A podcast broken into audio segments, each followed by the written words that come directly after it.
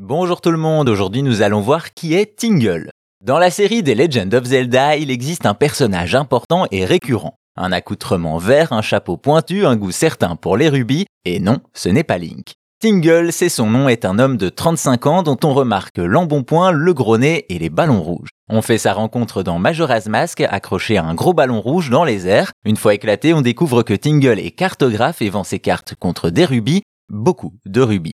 On sent aussi tout de suite que Tingle n'est pas tout à fait sain d'esprit, il est persuadé d'être un homme fait et quand il voit les vêtements de Link, il le prend pour un lutin. Fait rare dans la série, un personnage secondaire revient d'un épisode à l'autre et on retrouve donc Tingle dans Oracle of Ages accroché à son ballon rouge.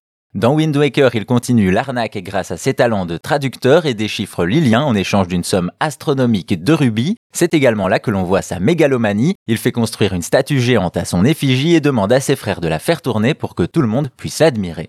Enfin, dans Force Wars Adventures, il vole les gemmes de force du joueur s'il les fait tomber, et dans Minish Cap, il est un simple PNJ avec ses frères pour donner accès au boomerang magique. Après cela, il disparaît, mais pas tout à fait. Dans les opus suivants, on a toujours une trace de son existence, comme une affiche, une statue ou même une île à son nom. Mais revenons à la Nintendo DS qui va voir s'exprimer tout l'amour de Tingle pour l'argent avec une aventure solo en 2006. Tingle voit la vie en rose à Rubyland, aussi appelé Tingle RPG, dans lequel on incarne l'homme étrange. Au début, Pépé Ruby lui promet d'atteindre Rubyland en faisant des offrandes de rubis. Ainsi, on va devoir en amasser en arnaquant les habitants dans un jeu clairement tourné vers la dérision qui aura son petit succès au Japon et même une suite. Concernant la naissance de Tingle, Eiji Aonuma explique que pour Majora's Mask, il voulait que le joueur trouve lui-même les cartes du monde. L'idée vient alors d'un cartographe qui vole à l'aide d'un ballon pour dessiner ses cartes depuis le ciel. C'est farfelu et l'équipe va alors pousser les curseurs à fond en l'affublant d'une panoplie ridicule, de son apparence à son rêve de devenir une fée.